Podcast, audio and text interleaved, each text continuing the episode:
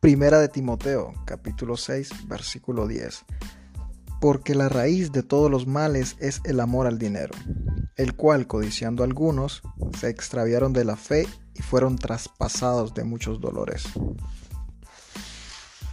Ahora, yo me pregunto, ¿en verdad les duele el Amazonas, Australia, el de hielo del Polo Norte?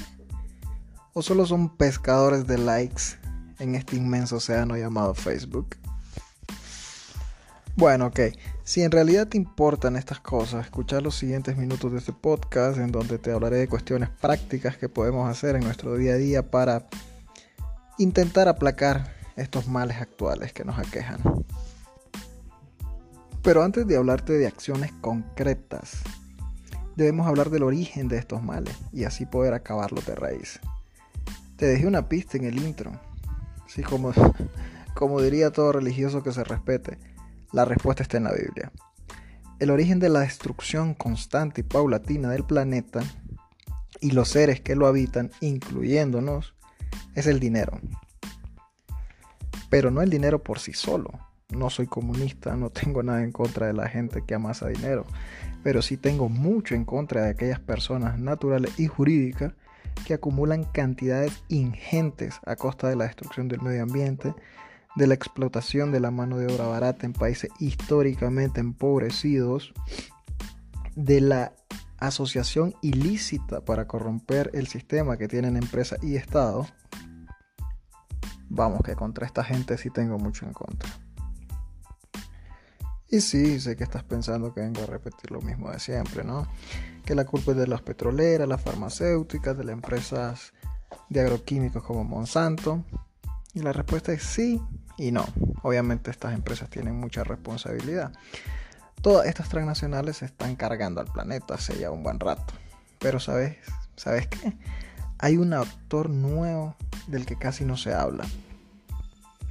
La industria textil sorpresa. Sí, tal vez no lo habían pensado, pero la ropa es hoy en día uno de los productos que más contamina y contribuye a la destrucción paulatina del planeta. Y si no me crees, te lo voy a contar con hechos.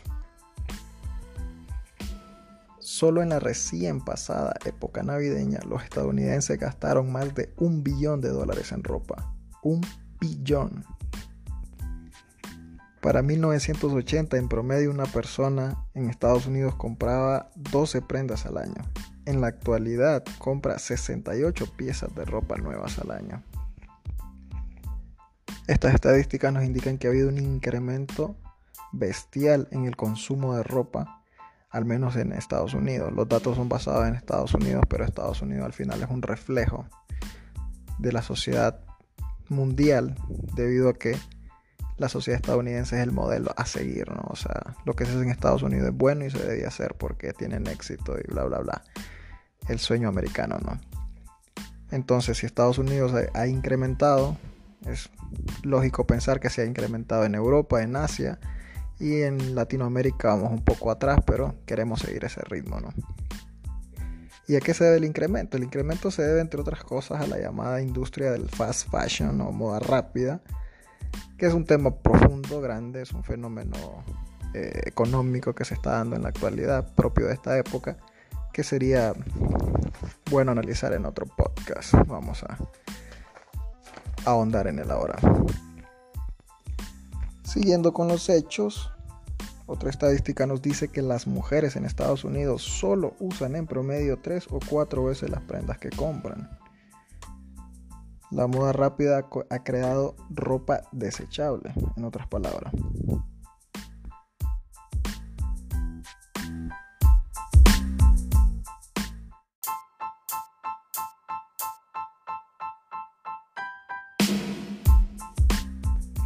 Continuando con los hechos, ¿saben quién es Amancio Ortega? ¿Qué se les viene a la mente cuando decimos Amancio Ortega?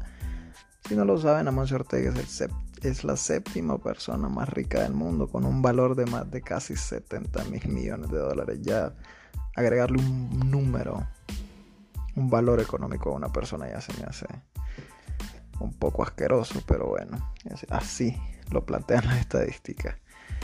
Y la pregunta es, ¿y cómo ha conseguido tanta plata este tipo?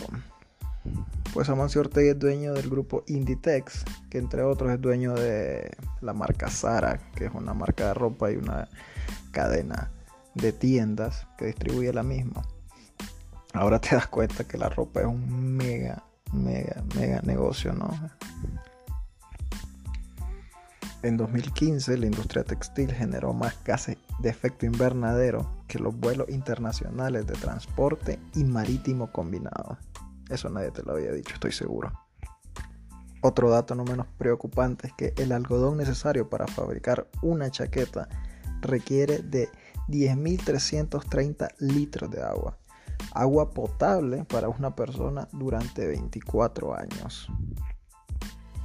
Como que se está tornando medio oscuro el tema de la ropa, ¿no?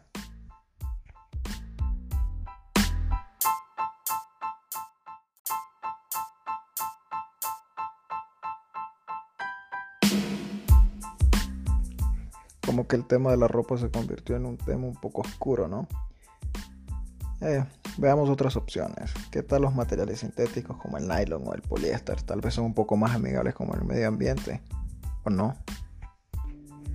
Pues déjame te cuento que para la fabricación de materiales sintéticos con los que luego se fabricará ropa, se usan al año casi 342 millones de barriles de petróleo al año, porque todos estos materiales, el nylon, el poliéster, todos son derivados del plásticos derivados del petróleo. Otra materia prima dentro de la ropa que usamos a diario es la viscosa. Al menos el 33% de la viscosa se obtiene gracias a la depredación de bosques antiguos y amenazados. No sé por qué este dato me recuerda un poco a Jalapa, Dipilto, Indio Maíz, Bozaguas.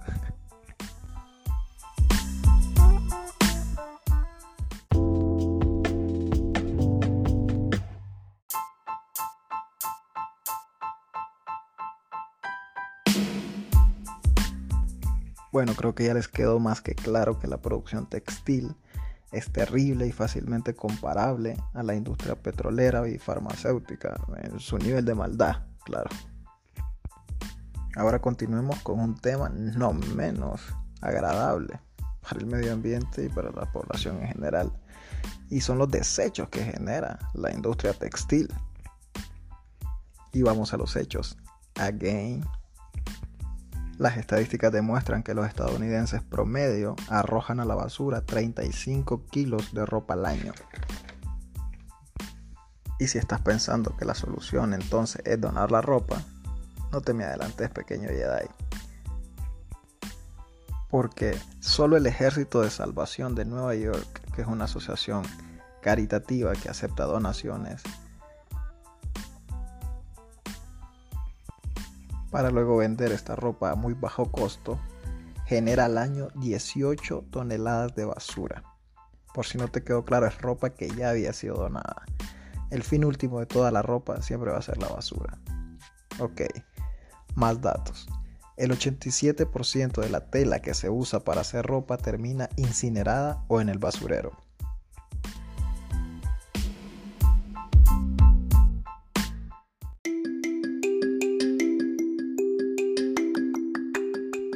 Ok, ok. Yo sé que ahora están así como, what the fuck. Si donar la ropa que no uso no es la solución, ¿cuál es la solución? Bueno, te respondo con más datos porque si no lo has notado, me encantan los datos. Usar la ropa nueva nueve meses más del promedio reduce la huella de carbono de esa prenda en un 30%, lo cual es un mundo. Si compramos una pieza usada de ropa este año en vez de una nueva, se ahorrarían casi 3 kilos de emisiones de CO2, lo cual es equivalente a 500 mil autos menos en la carretera por un año. Bueno, ahora te das cuenta como un pequeño esfuerzo personal sí tiene efectos positivos para todos. Estas pequeñas acciones como comprar ropa y no desecharla tan rápido, usarla un poco más de tiempo, comprar ropa usada, puede tener un efecto muy muy grande y positivo en la vida del planeta y en el nivel de vida nuestro. Porque no se trata simplemente de no comprar ropa o traer la ropa con agujeros. Se trata de no, no dejarnos llevar por la vorágine del mercado. comprar con conciencia ecológica, con justicia social. Y no hablemos de justicia social porque es un tema para otro podcast también súper grande. Si nos metemos a hablar de todas las explotaciones y violaciones a los derechos humanos que se hacen en las maquilas alrededor del mundo, en Asia, en Centroamérica. Ahora te das cuenta, ¿no? De que el egoísmo y la ambición desmedida de estas industrias nos han llevado a las situaciones climáticas actuales. Espero también te des cuenta que pequeñas acciones en tu vida diaria pueden contribuir a mejorar dicha situación. Chao.